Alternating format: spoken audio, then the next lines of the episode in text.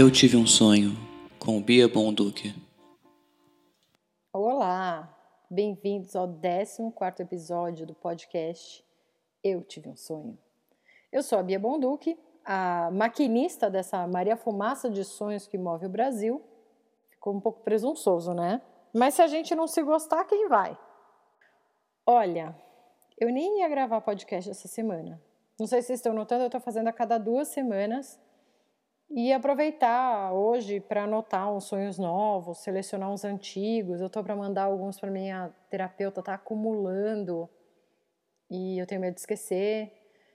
É, organizar essa zona, esse meu arquivo de sonhos. Porém, eu li tanta notícia horrível na internet hoje que eu precisei me refugiar nos estúdios Égua Vermelha Podcasts, que consiste na minha cama e um laptop com um fone de iPhone. Eu pretendo melhorar essa situação, se não for muito complicado, se for user friendly. User, no caso, uma pessoa com um QI na base dos 70, que sou eu. Então, eu resolvi me refugiar nesses estúdios hoje e passar algumas horas entretida pelo meu próprio inconsciente. Isso é tudo que eu vou dizer, porque eu também quero que esse podcast seja um refúgio, uma escolha para os ouvintes que querem se distanciar, nem que seja por um minutinho, do assunto Brasil e mundo. Tem ótimos podcasts que falam sobre atualidades, política, notícia do resto do planeta, então eu deixo para quem tem tarimbo esses assuntos. O meu negócio é escapismo. Então, se você também é um escapista, vem com a gente. O assunto de hoje sai um pouco, mas bem pouco, do assunto sonhos ele fica mais no campo do que a gente faz enquanto dorme. Oh, mas a gente sonha enquanto dorme. I know.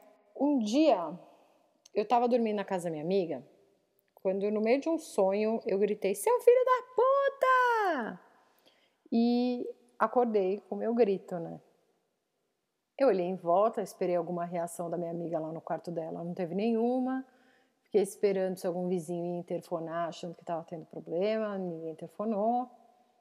Como não tinha acordado ninguém, eu voltei a dormir e sonhei com a seguinte frase: Eu não falo dormindo, eu quebro a quarta parede do sonho. Tá? Porque, embora eu tenha um QI na base de 70, quando eu tô sonhando eu fico super inteligente. Quando eu consumia drogas, eu também achava isso. Eu fumava maconha e ficava o as das palavras cruzadas. Infelizmente, essa era a única parte boa de fumar maconha. De resto, tanto que eu não fumo mais. Enfim, hoje, então, eu vou contar os meus melhores episódios de sonambulismo. Porque sim, eu sou sonâmbula. Faz tempo que eu não tenho, mas por muito tempo eu tive esses episódios e deles sempre saíram umas histórias engraçadas. Eu nunca fui num médico para saber mais a respeito, eu nem acho que precise, porque não rola nada de tão grave assim. Quer dizer, rola, mas você vai ter que esperar a transição para saber.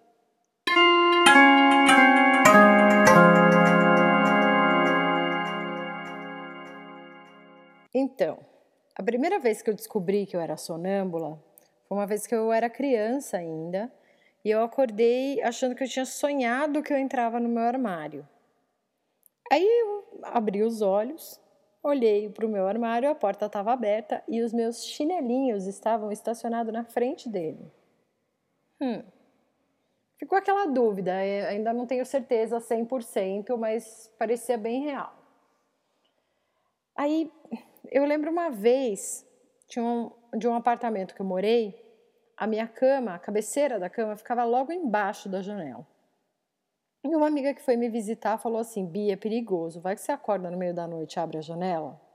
E eu ri e não fiz nada a respeito, porque eu pensei: isso nunca vai acontecer. Por que, que eu vou abrir a janela de noite? É, né? Pois muito que bem. Daí teve em seguida, assim, mas parece que estava precisando esperar ela falar isso para acontecer. Alguns meses depois, eu acordei na, debruçada no parapeito, gritando: Eu quero ser sua amiga!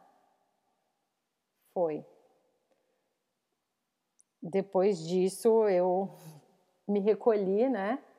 E a cama passou a não ficar mais tão na janela. Às vezes é próximo, porque eu gosto de cama na janela, mas não tão, de uma forma tão perigosa assim. E não é assim que todo episódio de sonambulismo é amedrontador ou, sei lá, inútil. Teve uma vez, um ex-namorado meu tá de prova, que eu levantei da cama e fui lavar louça.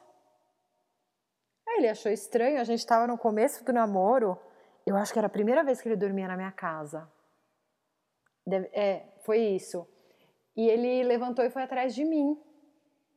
E aí eu fechei a torneira, limpei a minha mão com sabão na blusa dele e voltei para a cama.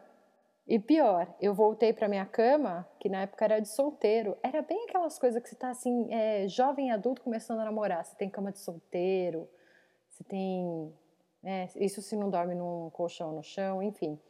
Eu deitei atravessada na cama. E ele olhou e falou: Bom, vou ter que dormir em algum lugar, né? Eu tinha um sofá de dois lugares, minúsculo, ele dormiu lá. Quando eu acordei no outro dia, eu falei: Por que, que você está dormindo aqui? Ele falou: Porque você é louca. Você acorda durante a noite, lava a louça. Aí, e eu xinguei ele também. Quando eu limpei a mão na blusa dele, eu falei alguma coisa e fui dormir. Então ele estava deveras assustado e eu não vou tirar a razão dele, né? Pois é, eu já tive episódios quando eu dormi acompanhada e isso é muito constrangedor. É tipo pior do que acordar com o barulho da própria flatulência, se você entende o que eu estou querendo dizer.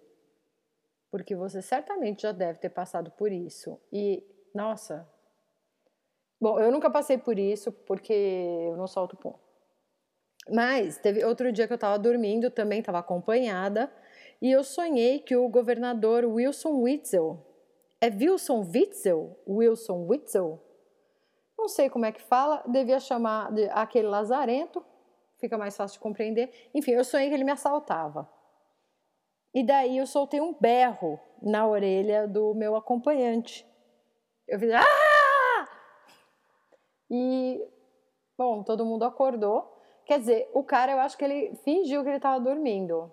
Eu fiquei um tempo assim parada esperando alguma reação. Como ele não fez nada, eu pensei, não ouviu. Mas depois eu comentei com ele que tinha acontecido e ele falou: não, realmente eu tomei um puta susto. Hum. Já teve vezes que eu aproveitei para redecorar a casa durante o sono. Quando eu acordei um dia, todos os quadros e espelhos do meu quarto, porque eu tinha mais do que um, estavam no chão. E não é que eu derrubei tudo e fui dormir ensanguentada, pelo menos eu não fiz isso. Mas eu tive o cuidado de retirar cada um e botar com o vidro virado para baixo, para não quebrar. É fofo, né? Depois você fica pensando, meu Deus, eu fiz isso dormindo. E começa a pensar, será que eu vou ter que começar a esconder faca na minha casa? Será que eu vou ter que dormir com uma camisa de força? Não, né? Porque tinha que ter uma calça de força também, né? Já que eu levanto da cama. Muitas vezes, eu, isso eu noto com mais frequência, mas eu não chamo um episódio de sonambulismo. Mas eu levanto e vou fazer alguma coisa na minha casa e daí volto a dormir. Ou às vezes eu levanto e não faço nada, mas eu levanto da cama e, sei lá, saio andar. Nunca saí de casa. Prometo para você, nunca passei dos limites de qualquer lugar que eu morei dos limites externos. Geralmente, sei lá, eu vou até a cozinha, não tem nada acontecendo na cozinha, eu volto pro quarto. Não conta levantar para fazer xixi, né? Por mais que você ainda esteja dormindo, levantar para fazer xixi é quase que instinto, não é sonambulismo. Tem uma outra prática que eu lembrei enquanto eu falava aqui, que é trocar de roupa enquanto eu estou dormindo já aconteceu algumas vezes. E tem duas formas disso acontecer. Uma é tirar o pijama e vestir outro. Já aconteceu isso comigo, de eu dormir com uma roupa e acordar eu tá com outra. E não necessariamente era pijama, era uma roupa que estava assim no meu armário. Eu abri o armário, troquei de roupa e, sei lá, fui para uma festa dentro do meu sonho. E a outra, isso aconteceu quando eu era criança, algumas vezes. Eu lembro porque a primeira vez a minha mãe me acordou e falou assim: "Tá com medo de cachorro louco?" Que é o que você fala para quem tá usando roupa do avesso. Não sei se isso é de conhecimento geral ou se é uma coisa que minha mãe fala. Mas eu sempre ouvi na infância, quando você bota a roupa do avesso, tá com medo de cachorro louco. Ela falou essa vez, e eu olhei meu pijama, tava ao contrário, e eu achei estranho, porque era um pijama estampado, e eu tomava banho cedo, então eu fiz mais coisas com ele. Então alguém teria notado que eu tava com o pijama ao contrário, se eu tivesse vestido ele ao contrário. Aí passou a se repetir. Eu tirava o pijama e vestia ele ao contrário. O que, que eu estava sonhando para fazer isso? Não faço a menor ideia. Eu acho que essas foram todas as histórias que eu tinha para contar de sonambulismo, todos os episódios, os mais marcantes, né? Se bem que eu tô pensando aqui que, sem ser marcante, é mais isso de ir até a geladeira, olhar o que tá passando, ver se tá rolando alguma festa na cozinha. Vocês deitar no sofá? Já aconteceu isso de eu levantar e deitar no sofá, acordar no sofá. Por que eu acordei aqui? Ou se não, dormir no sofá e acordar na cama. Como que eu fiz isso? Mas não é importante, né? O mais curioso é que quando eu fui fazer aquele exame de sono, era para ver se eu tinha apneia. Poxa, tá ali a oportunidade para você ter um episódio de sonambulismo tirar todas aquelas coisas que amarram em você. Não sei se alguém que me ouve já fez esse, esse exame, mas basicamente eles ligam você a todo tipo de eletrodo. Você fica parecendo fiação de gato, sabe? Quando tem gato perto da casa, que fica aquele monte de fio, é você. E, pô, teria sido legal arrancar tudo aquilo, sair andando, chamar a enfermeira, dançar um forrozinho com ela tirar a roupa. Nada me aconteceu. Aconteceu, na verdade, de dizer que eu roncava muito pouco. E eu fiquei ofendidíssima, porque eu não ronco nada. Eu não ronco nem o tiquinho. Eu tenho certeza que apareceu que eu roncava muito pouco, porque eu tava cheia de coisa pregada na cara, daí eu ia roncar mesmo. Mas eu sou uma lady, eu não ronco.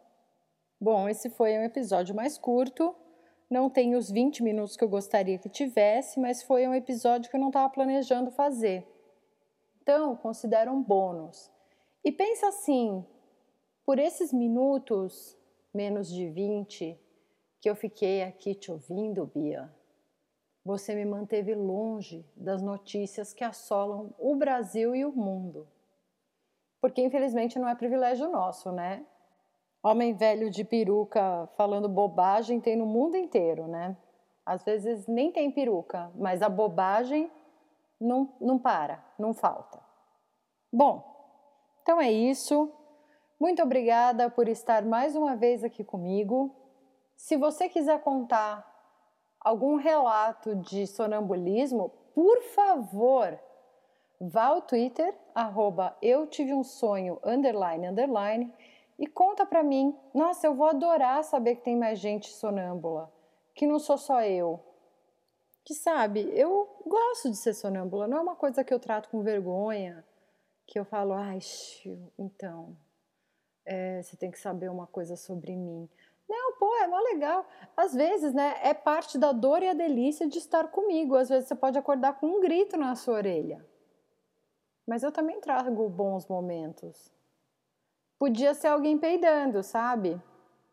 Então, é com essa mensagem de esperança e fortuna que eu termino o episódio de hoje. Obrigada por estar sempre aqui, meu ouvinte. Eu gosto muito de você e espero que você aproveite este lugar de escape. Vem fugir com a gente. Até a semana que vem.